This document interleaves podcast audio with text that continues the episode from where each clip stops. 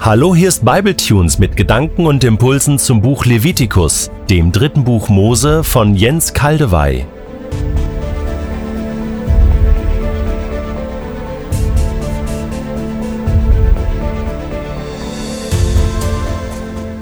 Ich setze meinen Kommentar zum Wochenfest, zum Pfingstfest, das große Erntefest fort.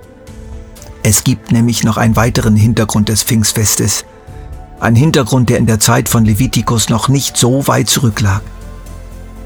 Nach jüdischer Tradition ist Pfingsten zugleich die Zeit, wo das Volk Israel am Berg Sinai die Gebote Gottes empfing und Gott mit ihm ein Bund schloss.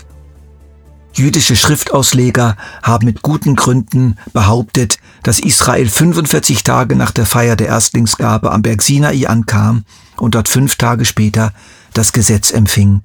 So wird das Wochenfest Shavuot. Shavuot heißt einfach Wochen bei den Juden genannt.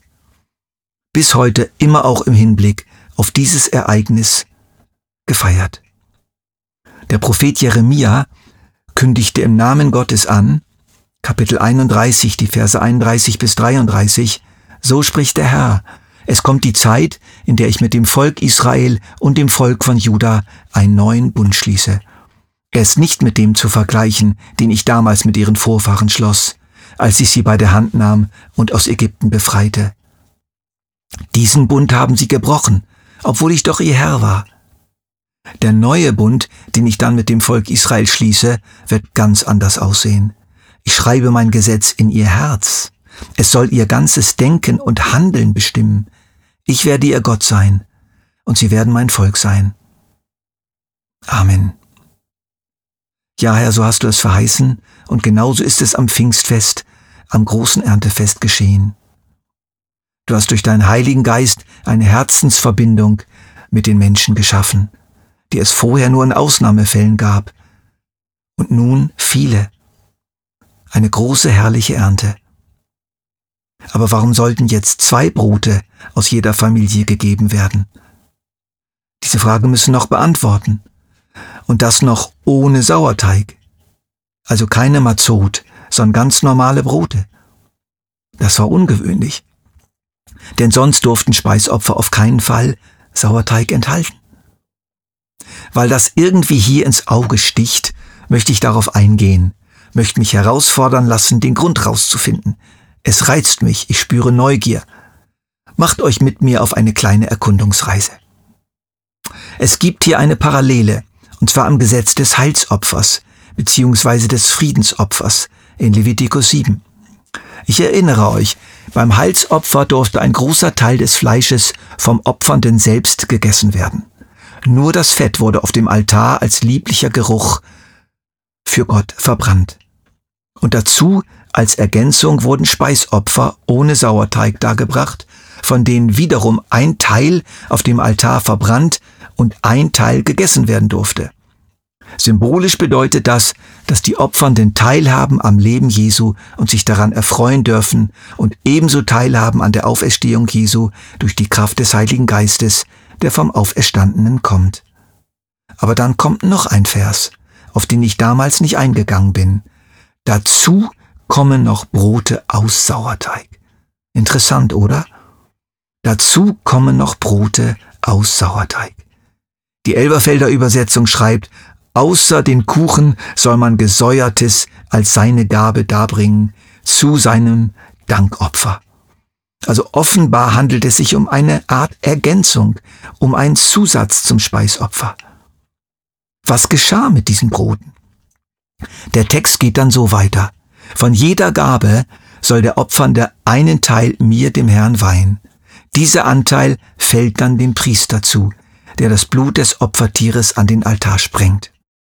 Weihen bedeutet gerade nicht verbrennen, sondern nur darbieten, präsentieren, übergeben, vor dem Herrn hin und her schwingen, als Zeichen, das gehört eigentlich dir. Es kam also nicht auf den Altar, es wurde nicht verbrannt, es durfte vollumfänglich gegessen werden. Meine Vermutung ist nun, dass dieses zusätzliche gesäuerte Brot, das gar nicht auf den Altar kam, eben nicht symbolisch von Jesus spricht, sondern von uns, von den normalen, gesäuerten Israeliten, vom Normalmenschen. Und diese Vermutung wird bestätigt durch eine Anweisung aus dem nächsten Kapitel von Levitikus, Kapitel 24. Dort geht es um die heiligen Brote, die auf dem goldenen Tisch im Inneren des Zeltes gestapelt werden sollten, also im Heiligtum. Die Anweisung lautet, backt zwölf Fladenbrote, jedes aus zweieinhalb Kilogramm Weizenmehl und legt sie in zwei Stapeln zu je sechs Broten auf den goldenen Tisch in meinem Heiligtum. Auch hier muss es sich um gesäuerte Brote gehandelt haben. Denn es wird nicht ausdrücklich geboten, ungesäuert zu backen, wie sonst immer, wenn das Brot ungesäuert gebacken werden sollte. Und es ist die gleiche Größen- bzw. Gewichtsangabe. Zweieinhalb Kilogramm, eine Übertragung des hebräischen zwei Zehntel Weizengrieß. Zweimal sechs Brote, zwölf Brote wurden auf den Schaubrottisch gelegt und diese Symbolik ist doch von der Zahl her klar.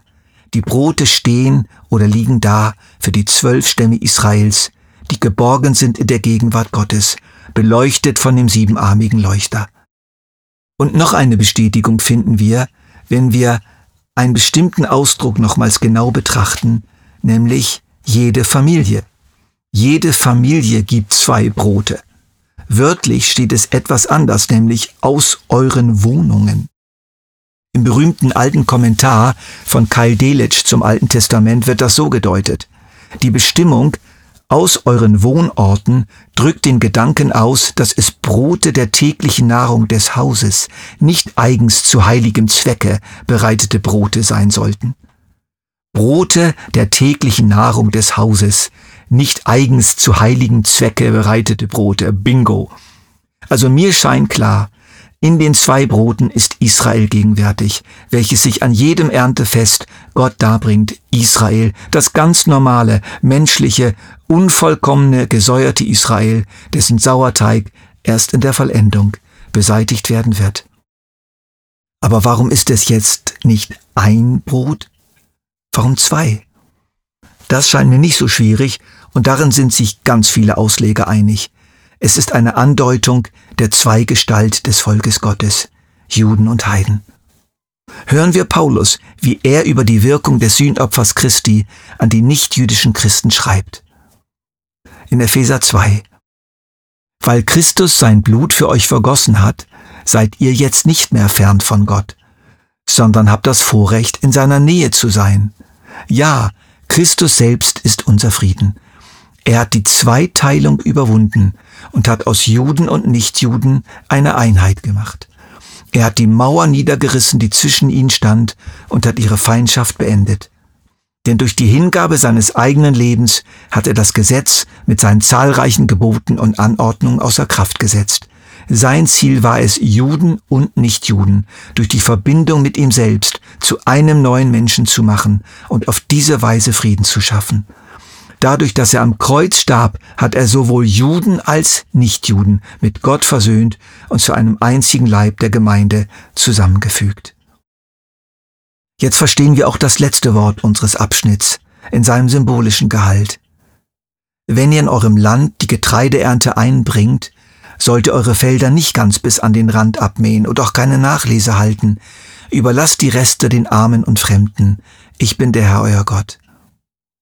Diese Anweisung ist ja eine Wiederholung.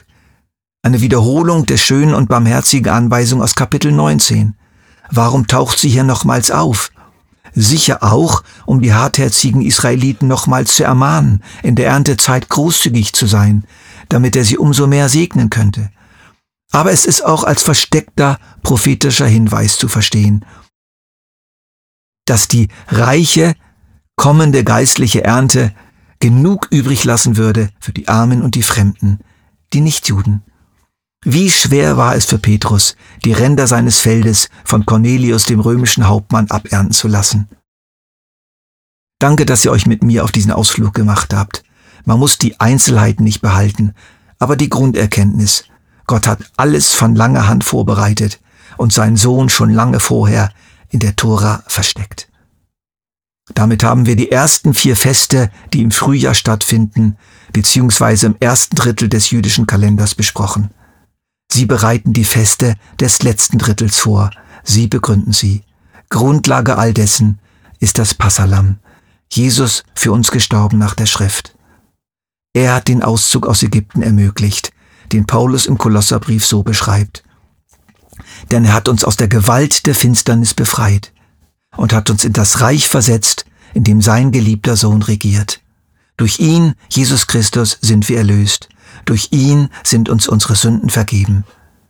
Die Tage der ungesäuerten Brote sind die Tage des Auszugs. Es ist die Zeit, in der der Mensch sich dann auch ablöst von der alten Macht und mit seinem Gott ein neues Leben startet.